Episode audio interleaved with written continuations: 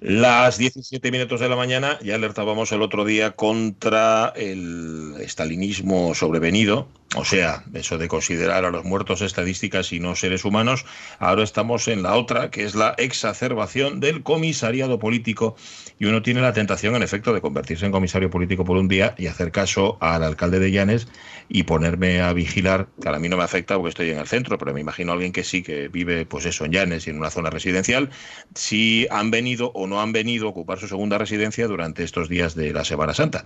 Y por una parte dices tú, pues mira, está bien colaborar con la autoridad, porque hay personas que no tienen más derechos que otras y porque no, por tener una segunda residencia y la posibilidad además de disfrutarla, no se van a saltar el confinamiento, ¿verdad? Aquí de lo que estamos hablando es unas normas que nos afectan a todos. Bien, pero por otra parte dices tú, madre mía, ¿y si ahora me convierto en un chivato? Yo que en el colegio practiqué la omertad, yo que no decía ni palabra, vamos, que yo era precisamente la persona que de la que uno se podía fiar porque guardaba secretos, etcétera, etcétera, y ahora me van a convertir en esto. Pues es un dilema. ¿Yo qué mm. queréis que os diga? Bueno, igual Avellaneda, Alonso y Caunedo no lo ven así. A Caunedo no lo vamos a escuchar porque no está mm. preparado, pero igual vosotros no tenéis ninguna duda. Ante una situación como esta hay que denunciar. ¿O qué, Avellaneda? Buenos días. ¿Qué tal, qué tal, chicos? ¿Cómo estáis? Buenos días. Perdonad que no haya dicho la antes, estábamos aquí solucionando mm. un teléfono que no no era lo que ¿eh? queríamos. Pues, pues entonces cállate y que hable Jorge Alonso. ¿Has solucionado? Está, está, está, está, todo en marcha, está todo oh, ah, organizadísimo. Pues no sé qué decirte, la verdad, sobre chivarse o no chivarse, porque mm. no chivarse es ser cómplice de algo que no está bien. Pero luego chivarse es que déjame vivir. Total, que yo solo espero, cruzo los dedos de que mi entorno no me cause eh, la duda y así poder pasar palabra otra vez. Que no te pongan en esa situación, en efecto. ¿Y a ti, Jorge Alonso? Bueno, yo desde luego no, bueno, buenos días, desde luego no, no, no, iría buscando, no iría fisgoneando, no iría asomándome por lugares por los que no me asomo habitualmente, pero si me tropezara con algo, digamos, tan, con algo que fuera muy flagrante, pues igual sí que sí que avisaría. No quiero decir, no iría buscando, no, saldría a asomarme a ver si la casa del vecino está ocupada o no, pero si oigo que hay gente o que, ha llegado, pues igual sí que no, no, no creo que a la autoridad igual igual al propio, propio vecino, a la propia mm. vecina, ¿no? oye, mm, no sé, ¿realmente te parece lo adecuado estar aquí ahora mismo y darle la oportunidad sobre todo de que enmiende el error, ¿no? Entre ser la, vieja del visillo, que se dice, ¿no? Y, el cómplice total, fijaos, esta vecina de, de Piloña que em, colaboró para que dieran el alto a dos cazadores furtivos, además, por la noche, donde no se podía ni debía y todo y todo.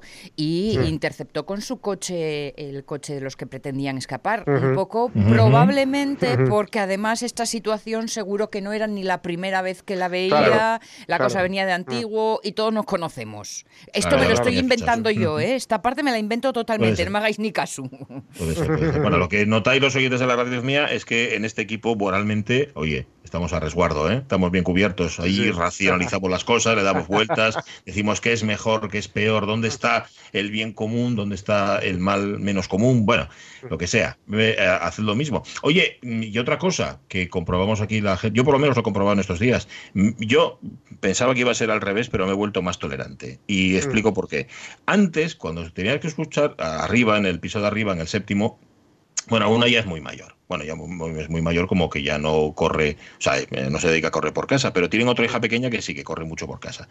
Mm, oye, pues que cuando la escucho correr, que corre bastante, por cierto, antes, antes del confinamiento, protestaba, decía, joder, esta, niña, hay que... Y ahora fíjate que me da penina, digo, corre, hija, corre, ¿no? corre, Forrest, corre. Me pasa igual, me pasa igual con la vecina, con Carmen, que ya digo que me estará escuchando que hay un estrecho tabique entre ambos, dos, mientras estoy aquí haciendo el programa, que, que oye, a los purés los pasa mogollón, ¿eh? Yo creo que tienen miedo a, que los grumos. sí, porque los pasa mucho. Escuchas la batida y se pasa. Yo pensé al principio que era de ahí de la hormigonera. No, pues es ella la que hace. Oye, pues ahora mismo dice, haga usted, venga, déle ahí fuerte a, la batidora. Me he vuelto más tolerante, ¿qué queréis que os diga? Bueno, a ver, veremos aquí el día 26, ¿no? A, ver lo que te dura, ¿no? A lo que me queda, sí, porque es, un poco de adaptación al medio, ¿no? Pues, sí, y que, y que dices tú, va, yo también les tengo que molestar, porque no sé si os lo he dicho, yo empecé a hacer ejercicio en casa. Anda. Y sí, sí, lunes, miércoles y viernes me pego unas galopadas por el pasillo que tengo al mi chiquillo cronometrando, y luego me hago unas planchas arriba y abajo, que claro, que las haga yo con ciento y pico kilos, no es como que las haga el mi FIU. Bueno, pues. Cuando, cuando eh, empezaste con lo de correr, mm, dije, ah, sí, sí, seguro las planchas empiezo a perder. Te voy a mandar fotos a Sí, sí, ya lo veré cómo las hago. Y claro, digo, si los demás me tienen que tolerar a mí correr por un pasillo delante durante 10 minutos, 10 minutos, ¿eh? Tampoco más. 10 minutos para mí es una barbaridad. Pues poneos a mover este físico mío. Oye, eh, si los demás me soportan a mí, yo tengo que soportar a los demás. Así que puede ser, mira, una buena opción. Em, otra cosa, Ayer Jorge Alonso reconocía que canta, se pisa a sí mismo, incluso cuando tiende la ropa, cuando friega los platos. Era así, ¿no? Sí, sí, sí, sí, así es, así es. Y hoy os preguntamos a los oyentes si también haciendo las tareas domésticas os gusta cantar por casa. ¿Cuándo lo hacéis? Si he fregado los platos, si esté tendiendo la ropa, si es debajo de la ducha. ¿Y qué repertorio manejáis? Principalmente eso. Estamos comprobando eh, que es verdad aquello que decía mi padre, que cantar bien y cantar mal a todos se llama cantar y a los hay que no tienen ni idea de cantar, lo reconocen, pero aún así cantan. Bueno, está muy bien. Sabéis que para eso está la fórmula de Les Luthiers, que convierten a los cantautores en autocantores. O sea, podéis cantar para vosotros mismos y, que no os oiga nadie más. Pero claro, si entonces si no lo lances a los cuatro vientos. Qué gracia tiene eso, ¿no? Claro. El confinamiento ha hecho que, por ejemplo, quienes se dedican profesionalmente a la música tengan que hacerlo desde casa. Dale, Caunedo.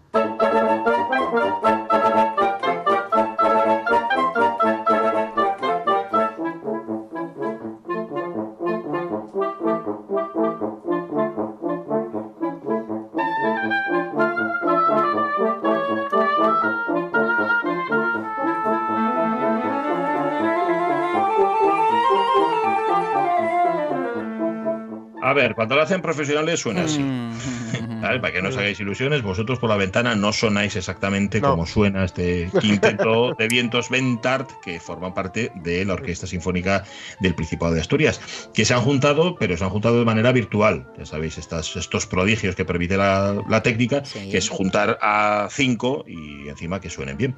Mm, los músicos de la OSPA también están haciendo lo suyo en este confinamiento que les obliga a estar lejos de los escenarios. Ana Mateo, ¿qué tal? Muy buenos días. Muy buenos días. Hola, bienvenida. Ana. OSPA y además presidenta de la Asociación de Orquestas Sinfónicas. Hemos visto muchos vídeos de, músicos de la OSPA que están compartiendo su, práctica musical a través de las redes sociales, pero ojo porque también la OSPA está colgando conciertos, conciertos algunos históricos que ha hecho la formación y lo están colgando en redes, ¿no? Sí, sí, era, es una forma de llenar ese espacio que ahora no podemos llenar eh, con actividades propias y, recuperando el archivo que tenemos, que bueno, yo creo que es interesante ponerlo también un poco a disposición. Pues sí. Fíjate, estabas hablando, eh, Pachi, lo de eh, la relación con los vecinos, los ruidos ajenos, llevarlos de otra manera. Claro, igual que un futbolista tiene que mantener a tono su cuerpo, ya que es su instrumento, un instrumento, un músico profesional, lo mismo, ¿no? Anda que no habrá horas de puesta eh, em, de hacer dedos en casa a expensas de los vecinos, Ana Mateo, ¿o qué? Sí, bueno, te puedo asegurar que es así porque lo tengo además en casa. Eh, son ah, horas y horas de, trabajo. Sí. y lo que luego, que luego igual Ana Mateo hace como los entrenadores, ¿no? Dice, me tenéis que pasar el parte de cuánto habéis engordado, de cuánto habéis practicado, eso ya no, ¿no? No, no, eso no lo hacemos porque además no se puede medir pero, pero no. Confiamos en que todos estén haciendo su trabajo, preparándose, calentando y la verdad es que la disposición que tienen para mandarnos sus vídeos y esta actividad es, estupenda. Bueno, desde luego, y eh, estamos eh, tomándonos este confinamiento de la mejor manera posible, pero lo mismo que hemos hablado de otras músicas o de otras artes que dependen justamente del público y de su presentación en público para las orquestas sinfónicas, uff, esta situación, Ana, es desde luego complicada. ¿eh? Es muy complicada, eh, sobre todo por la incertidumbre que genera, ya no solo ahora, porque ahora tenemos eh, directrices que casi van cambiando con el día, eh, sino porque tampoco sabemos cómo va a ser luego la reincorporación y la, y la reconstrucción, Ayer hablábamos con el ministro de Cultura, las asociaciones de todo el sector y la disposición del Ministerio y del INAEM a echar una mano, pues la verdad es que es extraordinaria para reconstruir todo este engranaje, porque no solo somos nosotros, ¿no? Somos también todos aquellos que trabajan con nosotros, imprentas, conductores de autobuses, eh, eh, es todo un sistema que separa, no toda una cadena de valor. Y en ese sentido nos preocupa el cómo, el cuándo, de qué manera vamos a volver y, y si el público va a tener miedo a volver a las salas de concierto o no. ¿La temporada está, se considera cerrada ya para este año por parte de la O van a hacer, o van a hacer como la Liga de Fútbol, van a ampliar. Eh, eh, ¿Eso lo, tienen claro cómo van a hacer?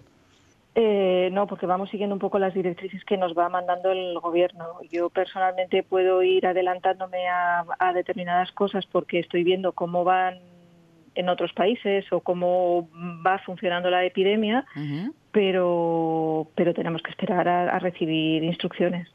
Y como presidenta, como presidenta de la Asociación Nacional de Orquestas Sinfónicas, eh, ¿hay contacto con otras eh, en otras comunidades? Es decir, ¿tenemos también posibilidad de aprender en cabeza ajena o aquí estamos todos eh, haciendo músculo nuevo? Estamos aprendiendo de todos. Eh, ahora estamos teniendo la junta directiva, tenemos reuniones varias a la semana, eh, igual que yo tengo, por ejemplo, aquí reuniones semanales con el comité de empresa. Eh, y luego tenemos la asamblea de todos una vez a la semana. estamos también en contacto con el ministerio, con las asociaciones de, de, otros países, también un poco para ver qué están haciendo, ¿no? La asociación británica, las asociaciones nórdicas. Estamos en contacto permanente entre todos eh, intentando aprender en cabeza mm. ajena e inspirarnos un poco los unos a los otros. Ana Mateo, ¿a efectos laborales también tiene consecuencias en las orquestas españolas esta crisis del coronavirus? Pues en algunas está empezando a tener, sí, porque son orquestas privadas, eh, son orquestas que se están viendo obligadas a hacer ERTES porque no se pueden mantener. Hablo en concreto de la Orquesta del Vallés, por ejemplo. Y una de las preocupaciones que le transmitíamos al ministro es que estos ERTES que van ligados al estado de emergencia eh, sería bueno que se pudieran prolongar hasta el inicio real de la actividad, porque son ERTES ahora mismo amables y son ERTES favorables y lo que no queremos es, porque somos conscientes de que una vez que se levante el estado de alarma no vamos a poder hacer conciertos todavía, eh, que esos ERTE se prolonguen eh, hasta el inicio real de las actividades, de manera que los trabajadores se vean lo menos perjudicados posible. Es una situación desde luego muy complicada, en efecto, la que vivimos ahora y la que se va a vivir a continuación. Incluso me imagino que habrá riesgo de que algunas orquestas, se referían a Mateo, orquestas privadas, puedan incluso llegar a desaparecer. Va a haber, desde luego, un antes y un después en la vida sinfónica española, ¿no? Después de esta crisis. Sí, sin duda. Eh, lo que tenemos que ver es lo que sucedió en otros momentos eh, similares de la historia, ¿no? Es verdad que la gripe española, que de la que tanto se habla ahora mismo, coincidió con la Primera Guerra, con la Gran Guerra. Pero bueno, las orquestas ahí estuvieron y sobrevivieron. Entonces eso también nos sirve de experiencia previa y de ver qué hicieron, cómo sobrevivieron y cómo siguieron adelante. Desde luego nuestra pelea es que sigamos todas ahí y que se pierda lo menos posible, sí. Mientras tanto, y no compartir lo que se tiene, lo que se sabe, compartir la música, aunque sea en este caso a través de la distancia, a través de la tecnología, sigue siendo realmente el, núcleo fuerte donde, donde está el, el reservorio de ganas, de ánimos, ¿no? Sí, y gracias a que contamos con eso, ¿no? Y a que podemos siguiendo, podemos seguir haciendo reuniones, a que los músicos podemos estar en contacto con ellos, a que pueden enviarnos estas grabaciones que van haciendo Em, en casa, o sea que gracias, bendita tecnología. Pues sí, la verdad que sí. Bueno, ahí nos dice que están tirando de archivo, hay grandes orquestas, yo que sé, la Filarmónica de Berlín, que ha puesto a disposición del público su, como lo, lo, que llaman, ¿no? su hall digital o su sala de conciertos digital, es decir, que las orquestas se están moviendo, a lo mejor incluso es posible, Ana Mateo, que esto sirva para ganar nuevos públicos. Es posible que sirva para ganar nuevos públicos. Eh, me gustaría pensar que que la cultura que está teniendo este papel ahora mismo tan importante en, la crisis, con no solo conciertos, con museos, con libros, con montones de actividades culturales en, la red, eh, permanezca después y que esa necesidad de cultura como un bien esencial eh, siga y sea un toque de atención también a la hora de hacer políticas eh, en las que la cultura sea un objeto de primera necesidad. Pues sí, eh, de eso deberíamos aprenderlo y en efecto que esa necesidad que se ha creado ahora siga existiendo, mm, generando además, como hemos dicho aquí tantas veces, riqueza, etcétera, ¿no? Que, sea un motor económico también, del, en este caso del Principado. Exacto, es, eh, a, mí, vamos, me parece un bien de primera necesidad, pero, pero creo que el ejemplo eh, nos ha venido ahora mm, clarísimamente. El consumo de cultura, el consumo de conciertos en la red aumenta, las reacciones que tenemos de nuestros abonados y del público que nos ve son estupendas y yo espero que esto permanezca y que, y que políticamente eh, tomen notas. Sin duda es un mm. planteamiento que va a haber que hacerse de forma muy seria en, la música, en el teatro, en todas esas fórmulas que tienen que retomar energía para, para, volver a ser una realidad y que nos van a poner ante el próximo reto que es mm, volver a reunir un número grande de personas en un espacio más o menos pequeño. Esto o le vamos dando una vuelta ya o a ver cómo se van eh, concretando estas soluciones que esperemos eh, no tarden mucho en llegar, está, el tener que mm. tomar una decisión al respecto. O sea que... Pues en eso está la OSPA y en eso está la Asociación de Orquestas Sinfónicas, cuya presidenta es Ana Mateo. Ana, muchísimas gracias por haber estado con nosotros. Ánimo. Gracias a vosotros. Gracias. Igualmente, un abrazo. Lo que está sonando de fondo, ya lo reconocéis, es el canon de Pachelbel, pero muchísima atención. Es, lo escucháis en versión para cuatro instrumentistas, el instrumentista es el mismo, es el violinista de la OSPA, Pedro Ordieres, que además también toca el bajo en un piano. Escuchad, escuchad.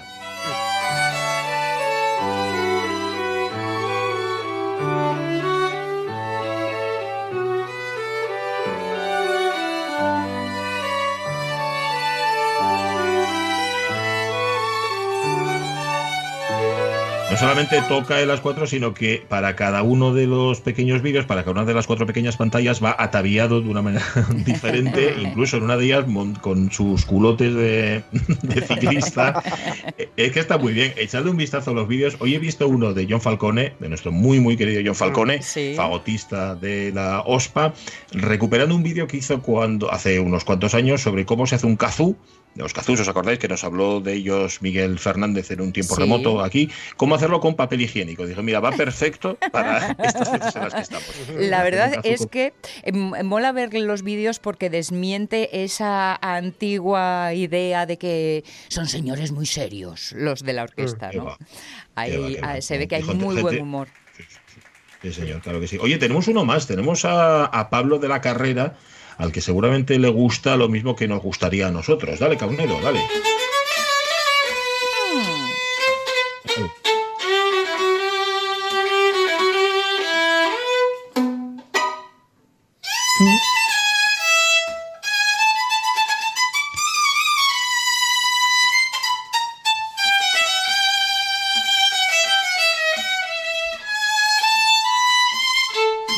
no, pero ya sabéis que está en marcha la campaña de la renta 2019 y si tenéis la suerte de estar entre, este, entre ese 70% de declaraciones que en Asturias, creo que la media en España es superior, creo que es el 80%, eh, les devuelven, pues mm. mira, hacedlo cuanto antes porque devuelven rápido. ¿eh? Oye, a mí me gustaría estar entre los 30% que pagan, ¿eh? Sí, bueno, ah, sí, sí, ten en cuenta que tú ya pagaste. tú ya, ya pagaste lo tuyo. Y eso siempre, lo pensé, de caray, si tengo que pagar es que tengo perres, es que me les dan. Claro, Eso es verdad. No obstante, yo conozco a gente que tiene perres, no mucha, ¿eh? Mm. Cuando hablo de tener perres, digo de tener muchos perres y pagar ya, te digo yo que no pagas. Ojo, que nadie piense que Hacienda nos está devolviendo, o sea, nos está devolviendo que hemos pagado de más. Sí, claro, claro, Exacto. Bueno, yo, yo por si acaso lo dejo caer. ¿eh? No voy a ser. Ya pagasteis todo lo que tenéis que pagar. Y como pagasteis de más o pagamos de más, ahora nos lo tiene que devolver. Así que ahí queda. Bueno, estamos a la captura de Isabel Ueje. Ah, que ya la tenemos ahí, Isabel Ueje. ¿Qué tal? Muy buenos días. Buenos días. Hola, hola. Buenos días. ¿Cómo vas? Besitos. Yo eh, aquí, eh, en el convento. En el convento. Bueno, que, bueno, que además no tienes ya ni que bajar a misa ni nada. Ya nada, tu capellán. lo tengo todo, lo tengo todo aquí. tenemos el comedor, la cocina, el refectorio, estamos aquí las hermanas eh, aquí dando pues, palmas. Pues nada, hoy traemos un santo laico de la música. Mm. Vamos a hacerle un homenaje. Venga, ponemos una canción suya y enseguida vais a saber quién es. ¡Caunedo!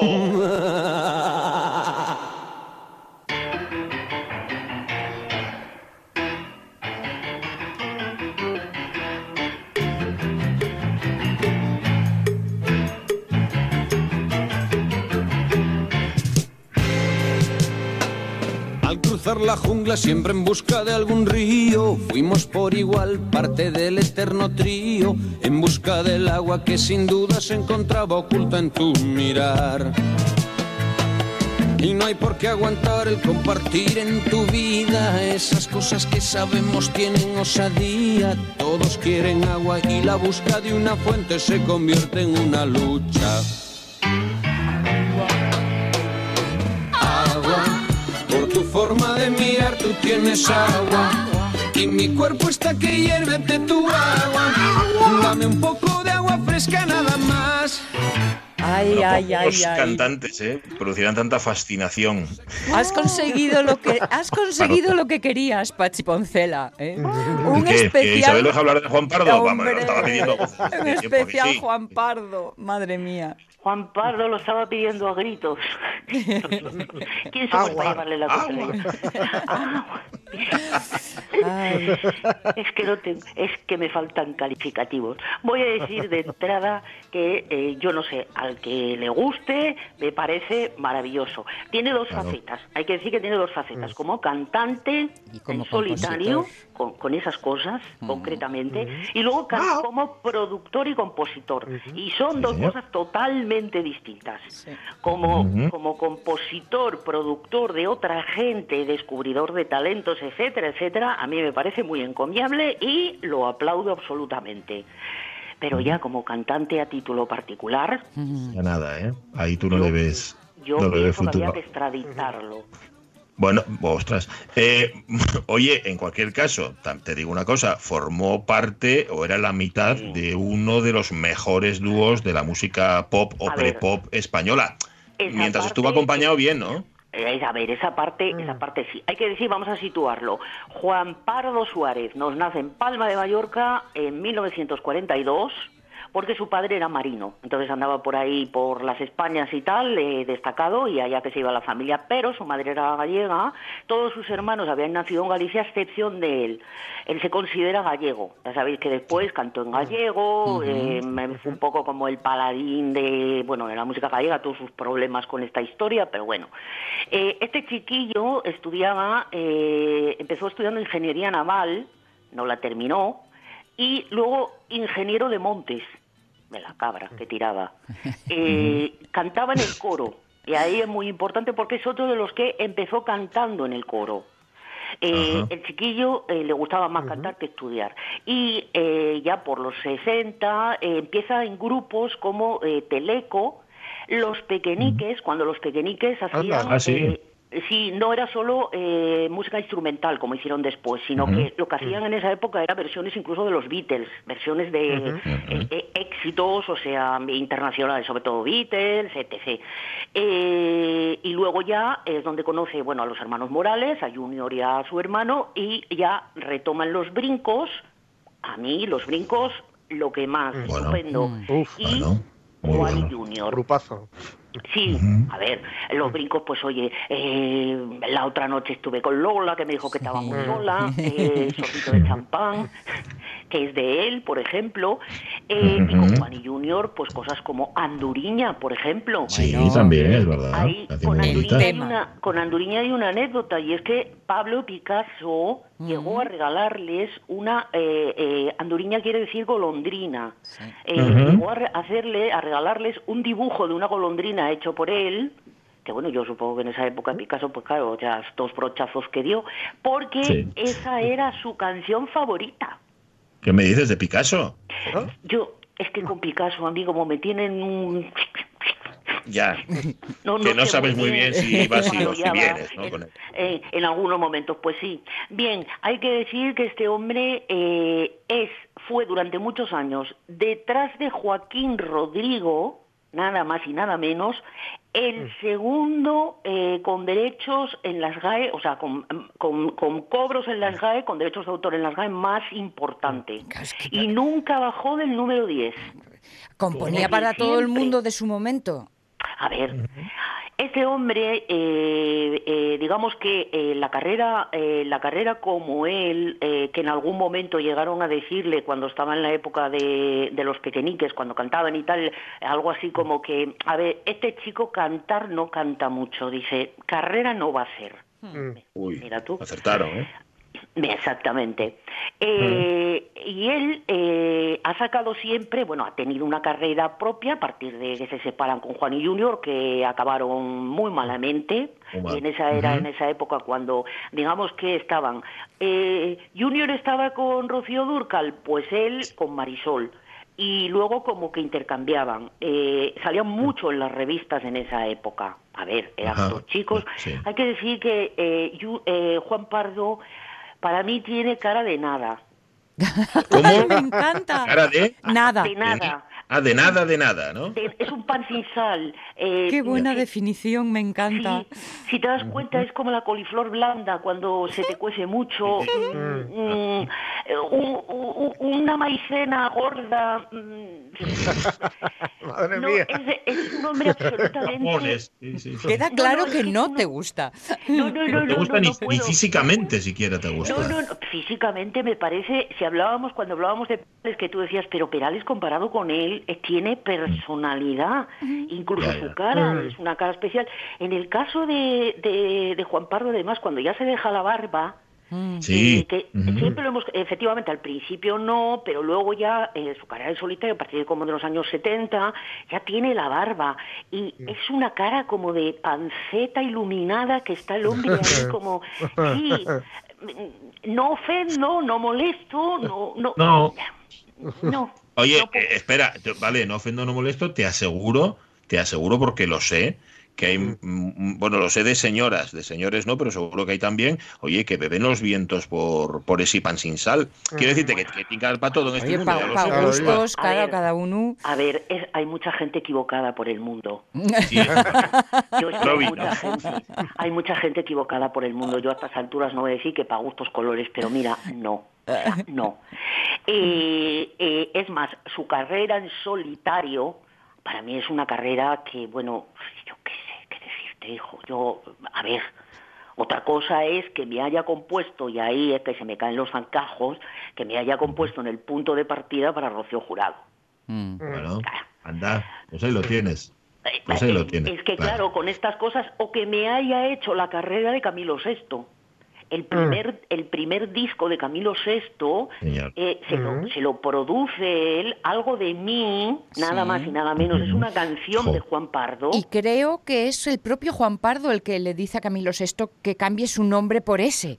Sí, sí, sí, mm. sí, sí, fue él el que lo, entre él y Encarna Sánchez, agárrate. Ah, vaya. no me imagino, no me imagino la reunión. No, Madre no. mía. Camilo Sexto Encarna de Juan Pardo ahí tomando un Vitarcas. Fue una reunión donde ella llevaba barba y él se dejó. Vaya, que vaya un montón de pachuli. sí, sí, fueron ellos los que lo convencieron de que se llamara efectivamente Camilo. Ya le dedicaremos a Camilo Sexto, aunque me da un poco de miedito porque yo Camilo Sexto lo adoro, mm. pero claro, los últimos tiempos como que no hay por dónde cogerlo. Eh, y, lo convencieron de que eso, de que mm, eh, se pusiera Camilo sexto porque era el sexto de los hermanos, se lo lleva, eh, Juan Pardo se lo lleva a Londres, se lo lleva a Londres para que se empape de él sonido de...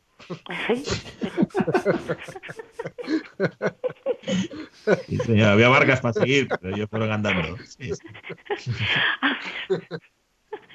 Y, a ver, es un producto suyo. Mm, Juan Pardo como compositor, como productor, vendría a ser algo así, quizás como el Phil Spector mm, mm. el Phil Spector del pobre. A ver, era muy orquestal, si veis las, eh, eh, las producciones suyas son como muy, muy orquestadas, muy ampulosas. Sí, sí. Pero bueno, él no era capaz de cantar. Esto es como el que se hace, el que cose para afuera, pero puesto en él no queda bien. Porque no, poseía la no poseía la capacidad vocal, ni muchísimo menos, ni era una persona expresiva cantando. Entonces, a ver, eh, le funcionaba con determinada gente. Eh, eh, es el artífice también de un grupo que son Los Pecos, el dúo Los Pecos, que a mm, mí, la canción, sí, sí, son, son, él también fue el que les dio el toque, la vidilla, mm. tiene una anécdota con ellos muy curiosa que es, él estaba un poco como entre bambalinas y Los Pecos era la época, ¿os acordáis que, bueno, las mm. chiquillas se volvían locas? Sí, sí, sí, sí, tremendo. A los pecos que ya sabéis además que les, lo que les destrozó la carrera musical fue tener que ir a hacer la mili. Si no hubiera sido por la mili, vamos. ¿Quién hizo bueno, la a saber, ¿qué hubiera pasado ya, ¿no? Oye, mira, otro, otro punto a favor de la milicia. A, a sa- a saber a quién habría que haberle echado la culpa entonces. A ver, esto estaba entre bambalinas. Les había. Ojo, que para mí las canciones de los pecos, yo a mí No. me gustan Mm. mucho. Son unos baladones adolescentes Mm. tremebundos. Claro. Son muy, muy cantables, ya que hoy hablamos de canciones y Muy cantables. coreables, muy de, muy de sufrir para adentro. Yo ya metido Sí. en tus entrañas. Mem, Bueno, estaba con ellos, estaba con ellos en el backstage un poco y iban a salir y entonces eh, de repente uh, la, la chiquillería se volvió loca y tal. Entonces eran unos gritos y unos clamores y entonces cogió al rubio y le dijo, "Mm, Rubio, ven para acá. Eh, estos clamores, hasta que no se conviertan en aplausos, no seréis artistas. Ah, bueno, bueno, la idea no bueno. mal. Muy bien, muy bien. Ah, él como pseudofilósofo y de decir cosas No, profundas y tal, era mucho, era Mm, sí. mucho. Eh, Bueno, pues, eh, por ejemplo, mm, nombres que con los que ha hecho cosas. Juan. Camacho, Emilio José, el triste. Ah, Ah. Emilio José. Emilio soledad, José. ¿no? Ese sí que es un pan sin sal, sin, eh, Fórmula Quinta. Mía, y le horneaban al pan ese. Era masa madre a cucharaes. Era un cantautor de la tierra, de lo, de lo real. Sí, Fórmula Quinta, Daniel Velázquez, Juan Erasmo Mochi, Sí. le, pro- le produjo Borriquito a Peret, Ole, mira tú. Claro. Eh, bueno, para Rocío Jurado ya lo hemos dicho en el punto Sí. de partida, trabajó con Ana Ioni, ¿se acuerdan? de Sí? Ana Sí, la de liber- Libérame del pudor era esa. Oh, libérame Sí, sí, sí, sí, sí. Qué infancia tuvimos, más terrible. Y qué, adoles- y qué adoles- y qué adolescencia más complicada. Sí, sí, sí. Eh, y eh, nos coge en los 80 a gente como, bueno, los pecos, lo que comentábamos, a Iván, Sí, Ah, sí. De telenovela. suyo, suyo, sí. fotono- fotonovela, sí. Ana, bueno, Ana Ioni, Luz Casal. También. Luz Mira, Cas- sí, mira. Luz Casal llegó a hacerle coros eh, a él y fue, empezó, empezó con él. Es decir, de una serie de gente que, bueno, te puede gustar más o menos, pero eh, que es una gente, digamos que, en fin, con un poco de sangre.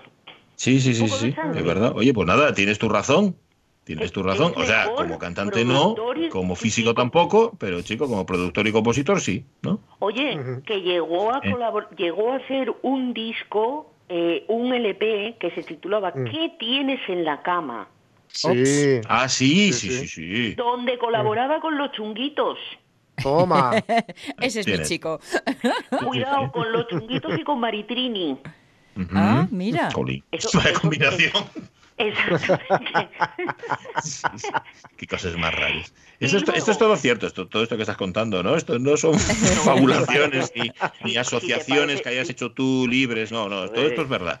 Si te parece me lo he inventado yo, tengo yo no, imaginación no. como para esto. ¿Qué más quisiera? Y no has Bueno. mencionado, no sé si lo tienes en el tintero, perdóname si me adelanto, su faceta como actor. También. Sí, sí, lo que pasa que yo ahí lo tengo menos controlado. Sí sé que ha hecho apariciones en el cine. Os digo una cosa, Sí. y, y- en voz alta lo he comentado ya en este programa, os recomiendo vivamente para que se os queden los ojos redondos. Yo creo que fue, fue la primera de sus películas, se llama Un Mundo Diferente, con Junior, y hacen de extraterrestres que Ah, vienen sí, a la esta la Tierra. comentaste, es verdad, es verdad, es De verdad. verdad que lo más Madre kitsch... mía, no la controlo. Me Bueno, bueno, no os lo perdáis, no os lo perdáis. sí, sí, sí, sí. Entre Bueno, las pintas, Oye, en- por, entre por, las pintas sí, que me dime. gastaba. Junior, que entre las pintas que me gastaba Junior, Sí. con aquellos que me ponía de rubio criminal, moderno, tirando de Bowie, que más quisiera, Mm. y él con aquella cara de nada, eso efectivamente sí, tengo, que verlo, tengo que De verlo. nada, nada de nada. Oye, déjame, déjame que cite tres hitos de Juan Pardo y ya nos vamos, mientras pone que ha unido la segunda canción. Que mm, tres hitos suyos. Uno, la canción del Chave, del chicle Chave. Ah, sí, Chave, Ah, sí, sí, ya- Junior, Chave. tenía que ser Otra, la de Sancho Quijote, Quijote Sancho. Ah, Sancho. Esa se le nota mucho.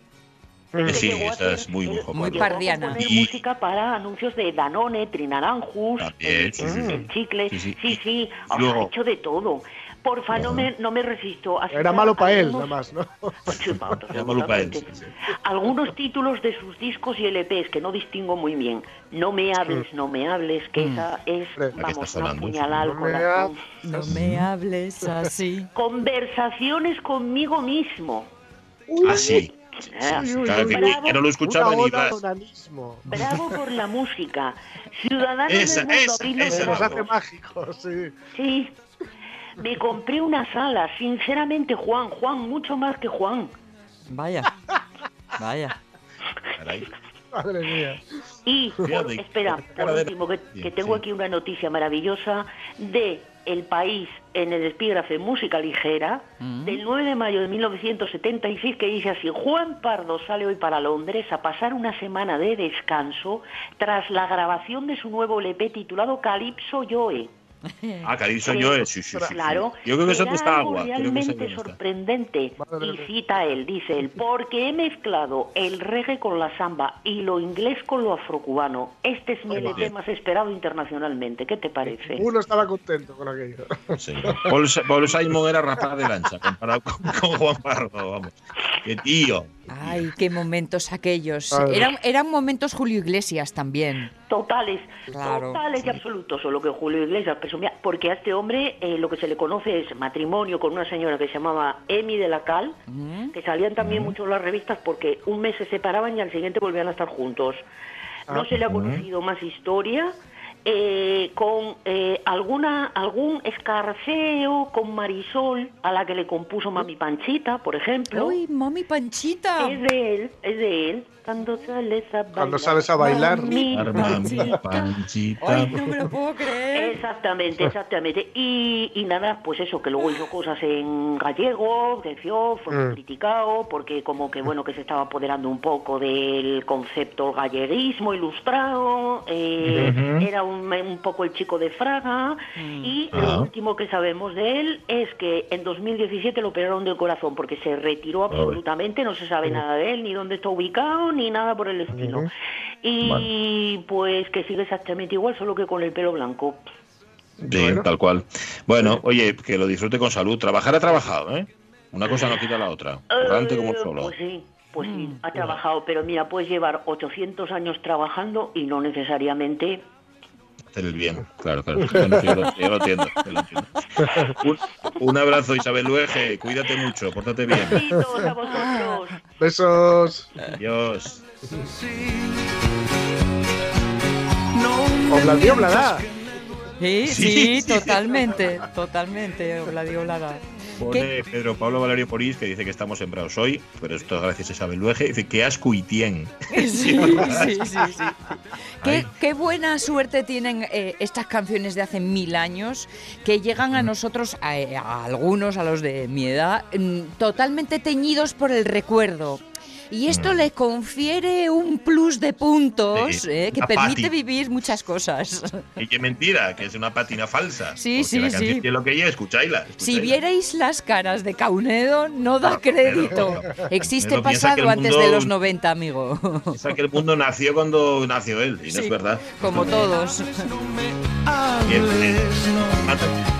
que ha compartido Astur Salud, dice, un varón de 60 años ingresó el pasado 30 de marzo en la UCI de Luca y que probablemente sea dado de alta mañana, este es un mensaje de hace 13 horas, es director de orquesta y esta tarde, escuchando música clásica, se ha animado a dirigir. y pone un vídeo del individuo dirigiendo, pero es que no es un director de orquesta. No, señor, no lo es. Es, Andrés Presumido. Exacto, exacto, exacto. Es Andrés Presumido, que sí es verdad que pidió música clásica eh, como primer eh, contacto con el mundo exterior y sí es verdad que eufóricamente dirigió su orquesta imaginaria, pero él es director de teatro de teatro. Nos alegra mucho que le den el alta. Mira qué buena, qué buena noticia.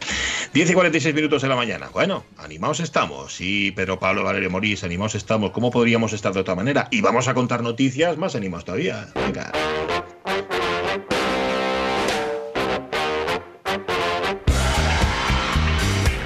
Bueno, cocidito madrileño, Jorge Alonso. Los bulos alimentan el miedo al madrileño. Uy. Peche. Es el chulo que castiga. Del portillo a la arganzuela, porque no hay una chicuela que no quiera ser amiga de un seguro servidor. Peche, pero yo que me administro, cuando alguna se me cuela, como no suelte la tela, dos morras le suministro. Cuidado, cuidado, que viene, que viene, que viene. agitando las candelas, Yo soy un flagelador. ¡Viene el Pichi!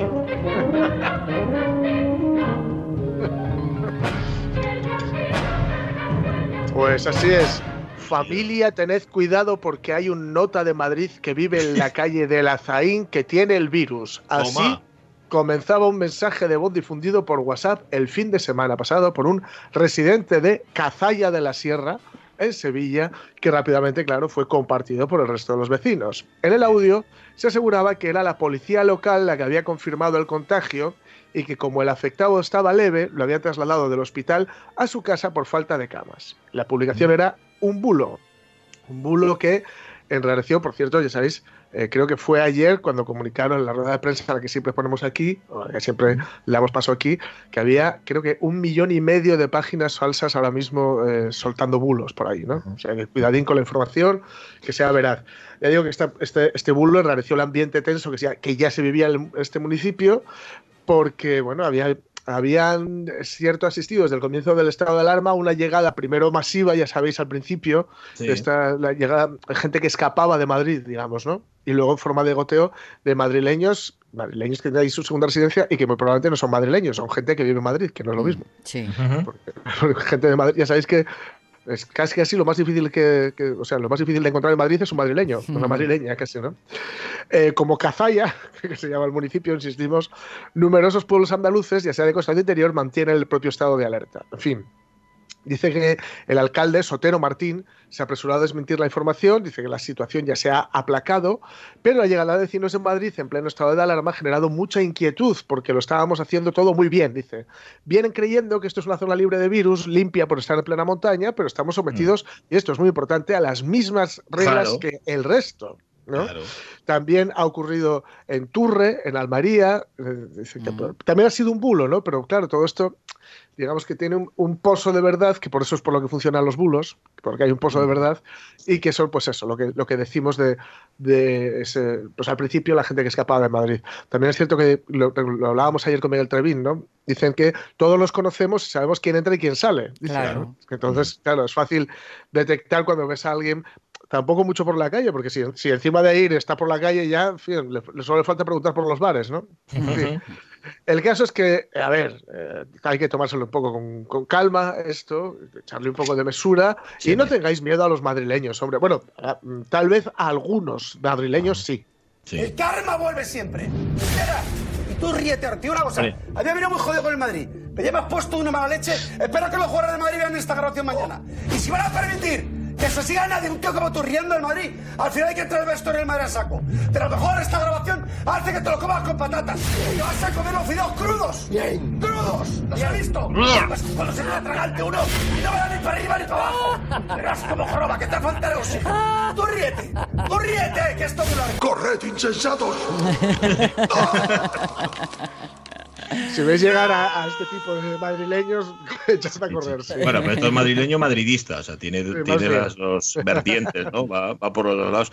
Que por, cierto, que por cierto, que penina que, que se murió ayer eh, Radomir Antic, Sí, Ay, es verdad. entrenador del Oviedo Sí. y también del, del Atlético de Madrid, del Real Madrid y del Barça. Sí, Sí, sí. Nada menos. Raro. Sí, sí, sí. Murió, no tiene nada que ver con, con el coronavirus. No, Eh, pancreatitis. ha fallecido después de una larga enfermedad, eh, también conocida, me imagino, como cáncer. Y bueno, una lástima. El tipo que, que entre otras muchas cosas, aparte de que era muy buen paisano, se le, ve- se le veía buena gente y gente que lo conoció en Oviedo lo decía, ¿no? que era muy buen tipo. El tipo que adelantó la posición de Xavi, con lo cual tiene mucho Ah. que ver con los éxitos de la selección española y del Barça. Fíjate. Y que no aprendió a hablar el castellano en todos Nunca. los años que estuvo en España. Es increíble, Nunca ¿eh? fue a la misma academia que Cruyff. Sí, posiblemente. Y que, y que Michael Robinson, lo que pasa es que Michael Robinson parece que el acento lo mantiene porque hace bonito, pero el, que en el caso de Antique era tremendo. Pues nada, descanse en paz, sí señor. Bueno, mm, a ver, la vida se abre paso, esto lo estamos comprobando mm, todos los días aquí en, bueno, en nuestra vida cotidiana y en esta crisis del coronavirus. Y a veces se abre paso de manera escalofriante. Usted es nuestro gran pecador, primero a los 88 años ser padre de familia. No, no, no, no soy pecador, es dar a, dar a mi mujer actual, darle algo para que cuando yo muera le vea y en el niño vea el reflejo de su, de su marido. ¿Y eso cómo se hace? Pues Hoy día, se, hoy día se congelan las cosas por años y años y años y años y años y años. Y años. Ya me enteré que eres un viejo rabo verde y que te gustan las quinceañeras. Sí, señor, este era eh, Papucci, el doctor Iglesias Puga, que en efecto parece ser que hizo congelar su semen y que consideraba que a sus 88 años era un regalo, un regalo para su actual esposa darle un bebé yo creo que la esposa hubiera preferido un Ferrari o algo así, pero bueno, yo qué sé, yo qué sé, las relaciones cada uno la suya. Bien, igual que Papuche en su momento, Eccleston, que ya sabéis quién es, Bernie Eccleston, y que tiene ahora mismo 89 años, va a tener un hijo, su cuarto hijo. Bien, pues ese chiquillo va a tener una hermana de 65 años. Los, los, dos habían sobrepasado ya los 80 años. Ven, tengo que enseñarte algo. A mi nueva novia. Era miércoles. En el paddock de China de 2010. Bernie Eccleston estaba ansioso de presumir de joven novia brasileña frente a Emilio Botín, el fallecido presidente del Banco de Santander, que por aquella época era patrocinador de Ferrari y de algunos grandes premios, además de la única persona en el gran circo con la misma edad de Eccleston, que se casó dos años después con Fabiana Flossi Ahora esperan un hijo, van a nacer en dos meses, de Tito Berni, como le llamaban en Jerez. Cuando él va a cumplir, eh, tendrá entonces ya sus 90 años. Tres hermanitas va a tener este retoño. Ojo, la mayor, 65 años. Abuela. Eccleston conoció a Fabiana en 2009 cuando ella ejercía de jefe de prensa en el GP de Brasil, en el circuito de Interlagos. El multimillonario, ya sabéis, dueño del Fórmula 1, tenía entonces 79, estaba hecho un chaval. Ella tenía solo 33 en comparación. Cualquiera que haya pasado un tiempo en el paddock sabe lo mucho que le gustan las mujeres a Mr. E, que es como se le conoce por aquellos lares. Y eso no cambió con la edad, tampoco con los hablazos que le han supuesto algunas relaciones, dice textualmente la información, porque se ha casado tres veces en su vida. Y bueno, por las cosas eh, ha tenido que ir poniendo bolsillo en el asunto. En fin, que no tiene nada de raro, dice, hace un tiempo que no trabajo y claro, he tenido mucho tiempo para practicar. Mi mujer está emocionada. No sé a qué viene tanto escándalo. Son las palabras de aquí el caballero. Es divertido, dice. Es divertido tener un bebé. Dice, tengo nietos y tengo ganas de tener otro bebé. Yo pienso en el guaje. Sí. Propio guaje. con un padre que llega el huelvo, con una hermana de 65 años. Pero bueno, esto es un prejuicio, ¿eh? Un prejuicio nuestro y cada uno que piense lo que quiera. Yo, por mi parte, veo qué asco de tío, también te lo digo, aunque solo sea por su aspecto. Pero, claro, no todo el mundo lo va a ver así, ¿no? Dios, es un fenómeno. Es, es un gallo, Diego. Diego, ¿estás casado? Tres veces. ¡Divórciate, Diego! ¡Un monstruo! ¡Ay, a Allá vamos. ¡Ay, a donde Era que sola, mira. ¿Qué hiciste? ¿Qué hiciste? ¿Sabes quién la canta? ¿Quién la canta? El de numerado, numerado. Viva la numeración que no has visto patrimonio sin cobrar por estación. ¡Hey! Bueno, pues nada, la vida es sobrepaso y si no se abre paso ya sola, ya se encarga Bernie Eccleston de abrirle paso. Eh, hoy es 7 de abril, quedan 268 días para que termine el año. En el 1521, el navegante portugués Fernando de Magallanes, en la primera circunnavegación del globo financiada por la Corona de España, bien, pues Magallanes llega a Cebú, morirá 15 días después. Qué pena, qué, pena, qué pena, qué pena. la gente, ¿verdad? La gente, qué, pena, la gente. Qué pena. Qué pena Magallanes, ¿no? Dice, dar la vuelta al, globo, llegas a Cebú. Y cocinado el Cebú se lo dieron un poco hecho y a saber, tendría, ¿cómo se llama? Aquilimoquidis, ¿cómo se llama? El gusano ese. Ah, eso es la merluza, bueno, ¿cómo se llama? Anisakis. Anisakis. Que no me sabía. ¿Qué más? ¿Qué más pasó? En 1739 muere ahorcado Dick Tarpin, bandolero y criminal británico. Tenía 32 años, mató a mucha gente y así se forjó su leyenda.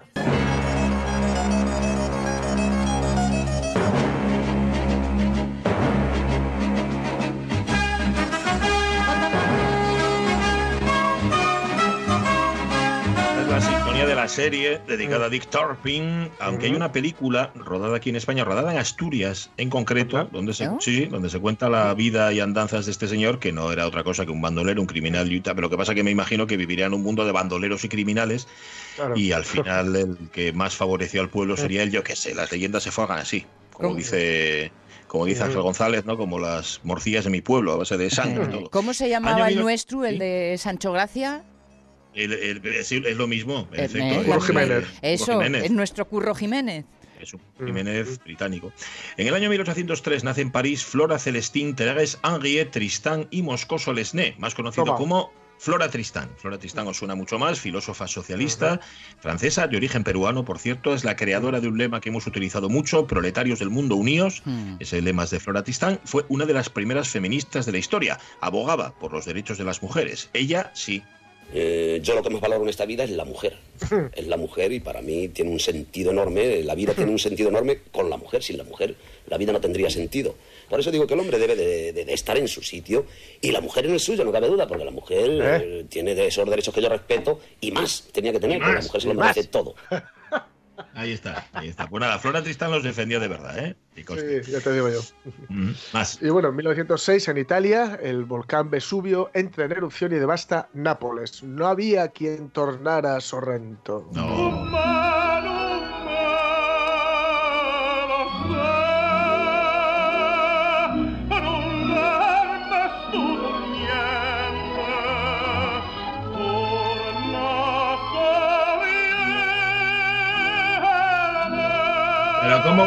Sorrento si, a- si acaba de erupcionar el Vesubio? Tú y el Bobu. Es una de las visitas obligadas si vas a Nápoles y he de deciros que da una da cosa saber que estás ahí Sí. al lado de viendo aquel super cráter inmenso cuando llegas a, a la parte de arriba, saber que estás eh, en uno de esos eh, pocos volcanes de los que te sabes su nombre.